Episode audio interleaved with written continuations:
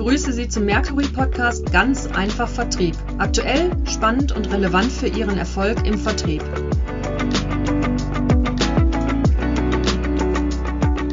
Mein Name ist Markus Redemann und ich freue mich auf das Gespräch mit Felicitas von Kiau. Sie ist im Präsidium des Bundesverbandes der Personalmanager, gerade frisch wiedergewählt, also herzlichen Glückwunsch nochmal. Und sie hat auch noch eine Change Coach Ausbildung. Somit freue ich mich auf das Gespräch und sende erstmal herzliche Grüße nach Berlin. Ja, vielen Dank und herzliche Grüße zurück natürlich. Ja, das Thema Change hat ja gerade im letzten Jahr eine dramatische Dynamik gewonnen und durch die Pandemie und diese Pandemie hat ja bestimmt auch Ihre Verbandsarbeit stark betroffen. Wie hat sich das denn konkret gezeigt? Ja, absolut. Ich glaube, das hat unser aller Arbeiten beeinflusst äh, und äh, so auch unseres. Wir hatten bis zu dem Ausbruch der Pandemie äh, physische Meetings ähm, in guten und regelmäßigen Abständen mit Telcos untersetzt und wir sind komplett und sofort in den digitalen Mode gegangen und wir sind auch in einen wöchentlichen Mode gegangen. Also ähm, haben sehr viel intensiver und kurzfristiger Austausch gehalten. Wir haben dann natürlich sehr stark uns darauf ausgerichtet, sofortige Unterstützung für unsere Mitglieder zu geben. Also alles rund um die Frage Fragen der Corona-Pandemie. Da gab es ja vielfältige, sehr akute, mhm. erinnere ich mich sehr wohl ähm, an diese Phase, sehr, sehr schwierige Fragen und haben versucht, äh, sehr schnell pragmatisch zu unterstützen. Wir haben dann mit Hilfe vieler versucht, Formate anzubieten, digitaler Natur. Und das Ganze gipfelte beispielsweise in dem hybriden Personalmanagement-Kongress im, im Sommer, wo wir eine gute Mischung versucht haben zu üben. Und das ist, glaube ich, das Stichwort auch nach vorne gerichtet. Hybrides Arbeiten, hybride Formate scheinen im Trend zu liegen. Und das haben wir letztes Jahr gut äh, gesetzt, äh, das Zeichen, und das machen wir dieses Jahr genauso weiter. Und wir sind jetzt mittlerweile in zweiwöchigen Modus umgegangen, aber ich würde sagen, es war auf jeden Fall eine sehr, sehr intensive Zeit, die uns aber als Team auch äh, extrem zusammengeschweißt hat. Also ich bin sehr froh, dass wir als Team auch jetzt wiedergewählt worden sind und weitermachen können.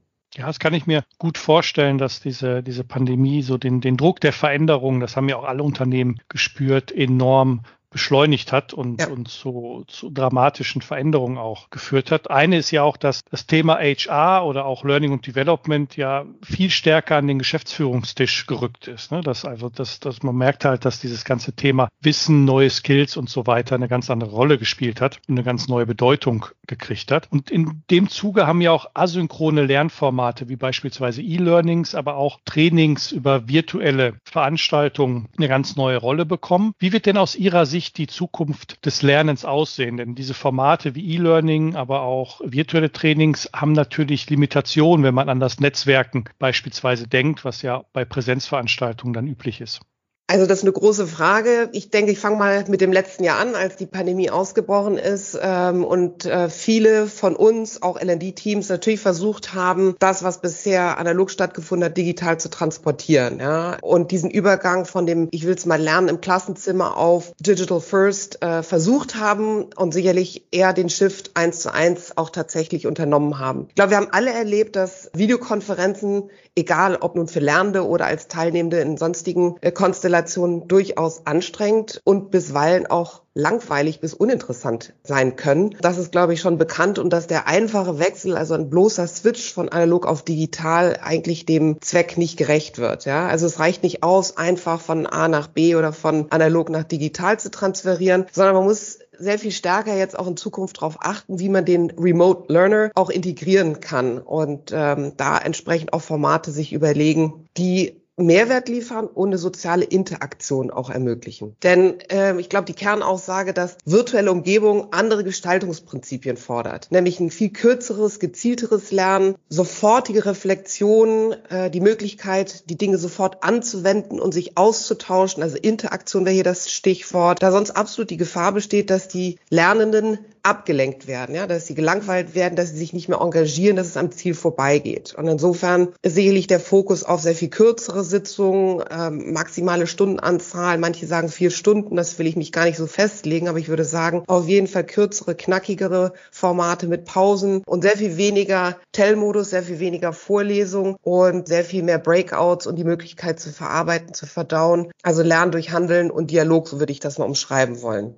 Also ja, kann ich nur zustimmen. Also wir haben es ja auch mhm. gemerkt, weil in unserem Geschäft, wenn wir Verkäuferinnen und Verkäufer trainiert haben, dass wir sehr schnell diese neuen Formate annehmen mussten und es halt nicht mehr ein zwei, drei Tagestraining in der Präsenz gibt, sondern wirklich in kürzeren Einheiten, auch mit Möglichkeiten der Reflexion und der Übertragung auf eigene Kunden, die man dann zwischen den einzelnen Veranstaltungen im Eigenlernen macht. Absolut. Und ich würde in dem Zusammenhang gerne nochmal zwei, äh, wie man so schön neudeutsch sagt, Buzzwords ins Spiel bringen. Ähm, wenn ich darf, einmal grundsätzlich äh, das Stichwort Edutainment. Ich glaube, das ist ein wesentliches mhm, ja. ähm, Schlüsselwort in diesem Zusammenhang. Ähm, Edutainment in die Lernprogramme einbauen. Also das ist die vermischte Kombination aus Bildung und Unterhaltung, äh, wie der Name schon verrät, unterhaltsamere, sinnvolle Lernerfahrungen zu schaffen. Also Inhalte vermitteln, die auch Spaß bringen äh, oder die das Spaß am Lernen vermitteln. Ich glaube, das steht hier im Vordergrund, um ja Spaß an der Lernreise auch zu vermitteln und in dem Zusammenhang auch der Begriff Gamification, also das Ganze spielerisch zu unterma äh, untermalen und untermauern.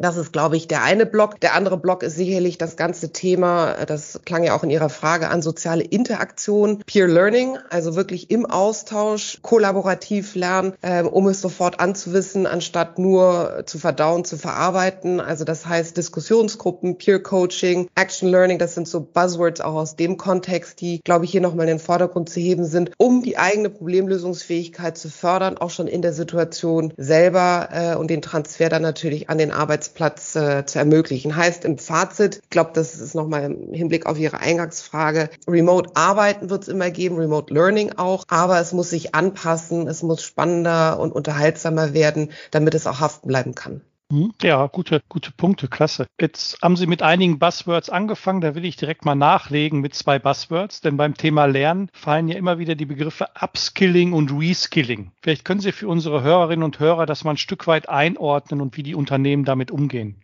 Sehr gerne. Also ich glaube, grundsätzlich ist nochmal klar geworden, dass äh, das Lernen im Kern der Beschäftigungsfähigkeit ist und an Bedeutung gewinnt nach vorne heraus. Ja, also weil es und das war ja in Ihrer Anmoderation auch klar. Stichwort Agilität, äh, die Fähigkeit, sich anzupassen, schnell und gezielt auf neue Aufgaben einzugehen. Äh, das alles wird an Bedeutung gewinnen. Ja, und insofern geht es darum, zukunftsfähig zu bleiben. Das ist mal der übergeordnete, die übergeordnete Zielsetzung. Da haben Sie die zwei Begriffe angesprochen. Upskilling, das ist zum einen grundsätzlich der Prozess des Erlernens neuer Fähigkeiten oder des Lernens in einer aktuellen Rolle. Schwarz-Weiß formuliert versus Reskilling, der Prozess Prozess des Erlernens neuer Fähigkeiten oder das Ausbilden von Mitarbeitenden in eine andere Rolle oder für eine andere Rolle bedeutet. Also dann tauchen wir mal ein in beide Welten nochmal. Einmal mhm. starten wir mal mit der, mit dem Begriff Upskilling. Ich glaube, da geht es darum, Mitarbeitende in neue und auch fortgeschrittene Fähigkeiten,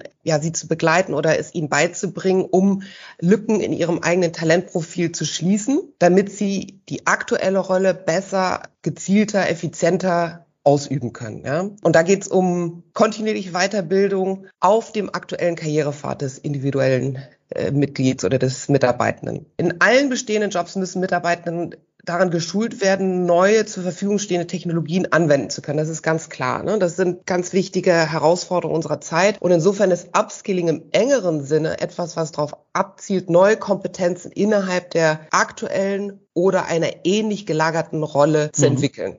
Das mal grundsätzlich zu dem Thema Upskilling. Und zum Thema Reskilling, da geht es darum, angrenzende Fähigkeiten zu suchen und auszubilden und auszubauen letztendlich. Und zwar Fähigkeiten, die das Unternehmen benötigt, um auch nach vorne gerichtet wettbewerbsfähig zu bleiben. Ich glaube, in dem Zusammenhang, vielleicht, wenn ich das nochmal ergänzen darf, es gibt ja diverse Studien, auf die man äh, nochmal eingehen könnte oder die ich hier gerne nochmal in Erinnerung rufen würde. Das Weltwirtschaftsforum beispielsweise, das ganz klar in bestimmten Studien sagt, dass ein Großteil der Mitarbeitenden bis zum Jahr 2022 und nach vorne gerichtet signifikante Umschulung benötigen werden. Ja, also dass wir alle nach vorne gerichtet Neues werden lernen müssen. Und das ist durch diverse Studien zu belegen. Und das würde ich gerne noch mal in Erinnerung rufen an dieser Stelle. Ja, auch nochmal ein wichtiger Punkt. Und in dem Zusammenhang fällt ja oftmals auch der Begriff des Verlernens von Fähigkeit. Wie muss man den denn in diesem Zusammenhang sehen? Das Verlernen, ja, das ist, wie heißt es so schön, eine der größten Herausforderungen, jeden Tag etwas Neues zu lernen. Es grundsätzlich das eine. Das mhm. andere bedeutet es aber auch ganz klar, Dinge mal zu verlernen, zu entlernen. Und das ist das alte Wissen loszulassen. Also ich glaube, die neue Haltung ist, es ist in Ordnung, wenn man etwas nicht weiß. Ja, und es ist auch in Ordnung zu sagen, dass man etwas nicht weiß. Es ist auch in Ordnung zu sagen, wir haben es früher so gemacht, aber es funktioniert so nicht mehr. ja. Und es fängt damit an, dass man jeden Tag etwas Neues wird lernen müssen. Das ist ganz klar. Schönen Punkt, den Sie da angesprochen haben, dieses Akzeptieren, dass es früher richtig war, so Dinge so zu tun, dass ich aber Umfeldfaktoren geändert haben und ich deswegen was anderes tun muss. Ne? Also ja. vor der Pandemie waren ja Präsenztrainings nicht unbedingt schlecht. Ja, sie, sie waren dann nur in der Pandemie nicht mehr möglich und deswegen mussten wir halt lernen, wie kann man über virtuelle Trainingsformate weiterhin Upskilling und Reskilling in den Unternehmen durchführen. Ne? Deswegen muss man ja nicht sagen, dass Präsenztrainings grundsätzlich schlecht sind zum Beispiel. Ne? Und so ist es ja mit anderen Fähigkeiten auch. Die haben ja in der Vergangenheit zu Erfolg geführt. Nur wenn sich Dinge im Umfeld ändern, ähm, dann muss man halt auch da mitgehen und Sie haben es schon gesagt, in die Zukunft gerichtet, nach vorne gerichtet, sich neue Fähigkeiten aneignen dabei. Und ich glaube, das ist das Stichwort, ne? Offenheit für Neues und sich dem Neuen gegenüber öffnen. Und das heißt, ein Leben lang lernen, das wissen wir alle, aber das wird immer klarer, glaube ich. Und wir können Wissen auf Vorrat nicht halten. Wir werden uns immer mhm. wieder situativ dem Wissen neu äh, öffnen müssen und das im wahrsten Sinne des Wortes erobern. Ja, und für sich selbst akzeptieren, dass in der Vergangenheit die Dinge nicht falsch waren, sondern sich jetzt einfach geändert haben. Ne? Genau wie ja. sich äh, unser Fernseher jetzt anders aussieht, Dinge im Auto anders sind als vor 10, 20 Jahren, genauso äh, sind halt auch Fähigkeiten im Job andere, die jetzt eine Rolle spielen. Absolut. Wenn wir mal so einen anderen Blickwinkel nehmen, und zwar auf, auf das Thema Learning und Development in den Unternehmen. Wo sehen Sie denn aktuell die drei größten Herausforderungen für Learning und Development? Ganz kurzfristig definitiv Corona-bedingt Budgets. Ja, das ist, haben wir leider erlebt im letzten Jahr, dass alle äh, sehr reaktiv äh, teilweise reagieren mussten oder zumindest haben und auf die Budgets geachtet haben. Ich glaube, das ist ein offenes Geheimnis. Ähm, dass das nach vorne gerichtet nicht hält, denke ich, sind wir uns auch einig. Aber das ist äh, Fakt aus der Krise heraus, zumindest in meiner Beobachtung. Grundsätzlich die Top drei. Ich glaube, ich würde mit dem ersten Punkt starten wollen. Der erste Punkt ist ähm, sicherlich eine spürbare Auswirkungen der L&D-Aktivitäten auf die Bottomline. Also wirklich zu gucken, welches Ergebnis bleibt nachhaltig übrig. Ja? Die Soft Skills oder die Führungs- und Managemententwicklung ist grundsätzlich komplexer geworden. Es kommt auf das Engagement der Mitarbeitenden an. Es kommt darauf an, dieses Engagement zu erhöhen. Ohne Zweifel denn engagierte Mitarbeitende sind die produktivsten und die produktiven Mitarbeitenden. Aber was ist der Payback sozusagen? Was ist der Link zum eigentlichen Ergebnis? Also nicht mehr la pour la, nur um L&D-Aktivitäten zu haben. Und ich will es mal übertreiben, mit der Gießkanne zu verteilen. Ich glaube, die Zeiten sind zunehmend vorbei, sondern es wird zunehmend die Frage sein, was bleibt übrig von den Aktivitäten und wie lässt sich das messen? Also das würde ich mal als ein Thema ganz vorneweg schicken. Mhm. Das zweite Thema aus meiner Sicht ist alles rund um Daten, AI und damit auch eine erhöhte Kundenorientierung. Weil wir werden durch datengestützte und, und auch damit objektivierbare Erkenntnisse immer mehr aus dem isolierten Lernen in eine Kultur des kontinuierlichen Lernens eintauchen lassen können. Und da geht es ganz konkret um das Thema KI-gestütztes Lernangebot, ja, was das Schlauste ist, in Anführungsstrichen, am meisten von uns weiß und damit automatisiert und personalisiert Angebote unterbreiten kann. Das würde ich als zweiten Punkt in den Vordergrund stellen. Und der dritte Punkt ist sicherlich das Thema agiles Lernen, wo es um Geschwindigkeit, Flexibilität und auch Zusammenarbeit stärker ankommt, wo die L&D-Einheiten in Zukunft weniger selbst entwickeln, sondern viel stärker kuratieren, bestehendes Wissen bündeln, ja, und für bestimmte Zielgruppen gezielt anpassen können und werden. Diese drei Themen würde ich mal in den Vordergrund heben wollen birgen ja auch schon eine Menge Herausforderungen für die Unternehmen, Absolut. das umzusetzen. Und da, ja. in dem Zusammenhang ist ja auch immer Lernen als Kultur im Unternehmen zu verankern ein wichtiges Thema. Wie sehen Sie das denn? Also was sind die Erfolgsfaktoren, damit man wirklich dieses Lernen, auch dieses lebenslange Lernen, Engagement zeigen und so weiter im Unternehmen verankert? Vor allem, wenn man es nochmal um eine Dimension erweitert in international agierenden Unternehmen.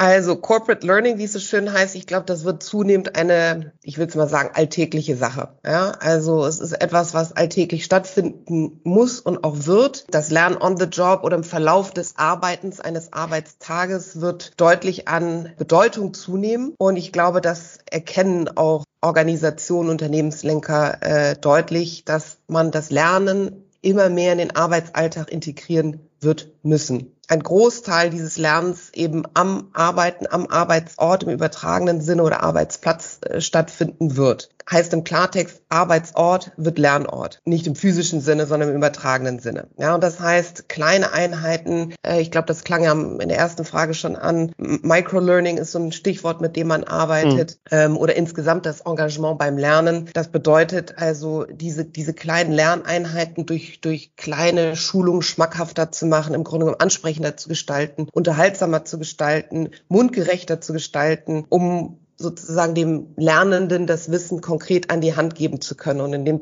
Kontext sehe ich auch das Thema Gamification nochmal in Erinnerung zu rufen, das spielerische Umgehen mit Wissen und Lernen, äh, die Auseinandersetzung mit kleinen Tests, Microassessments, alles, was dem Lernenden hilft, schnell zu checken, habe ich genug verstanden, passt das, was bedeutet das für meine gelebte Unternehmens- oder Arbeitsrealität, so will ich es mal sagen. Ja. Und ich glaube, das bedeutet für Organisationen insgesamt, wenn ich es nochmal auf eine höhere Ebene ziehen darf, eine Kultur schaffen, die Neugierde kreiert, die Neugierde fördert, von dem Ansatz, Ansatz, und das klang vorhin auch schon durch, ich weiß es alles zu, ich muss alles lernen zu shiften. Ja? Also Erfahrungsräume zu schaffen, Perspektivwechsel zu ermöglichen und das aus den unterschiedlichen Perspektiven heraus für den Lernen, für die Organisation, für die Kultur insgesamt, für das Wohlergehen. Da sind verschiedene Dimensionen, die da sicherlich eine Rolle spielen.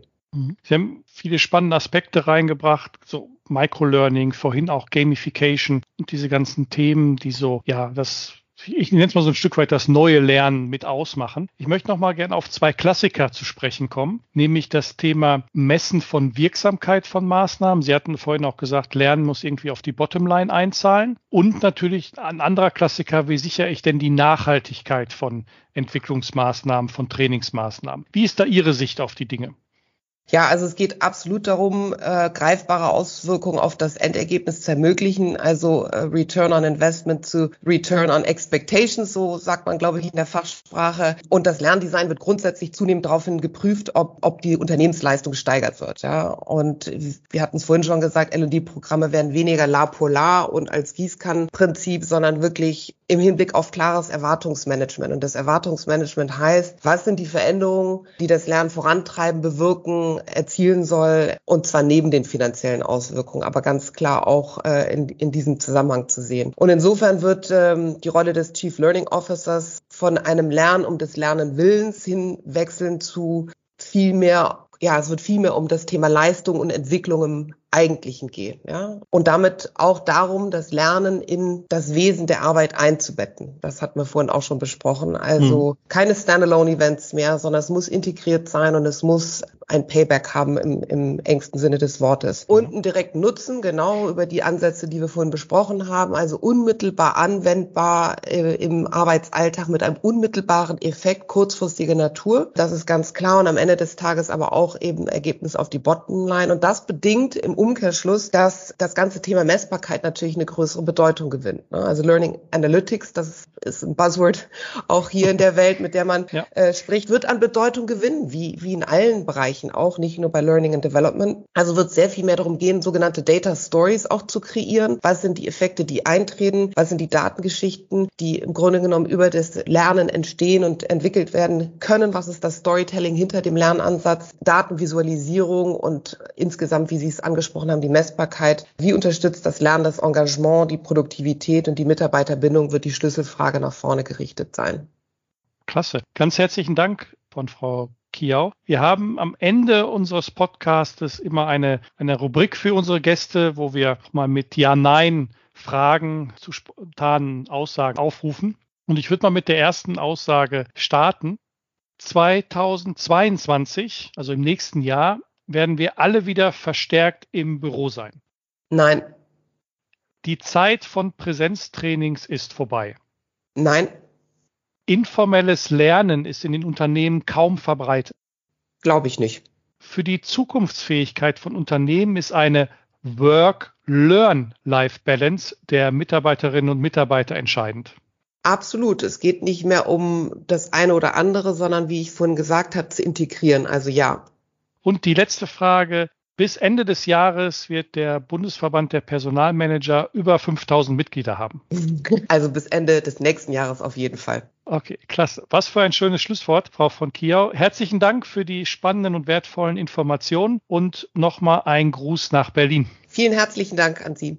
Sie hörten den Podcast von Mercury International, dem Beratungs- und Trainingshaus für den Vertrieb. Wenn Sie mehr Informationen wollen, einfach eine E-Mail an info@mercury.de mit C und I oder entdecken Sie weitere spannende Informationen auf unserer Homepage mercury.de, ebenfalls wieder mit C und I.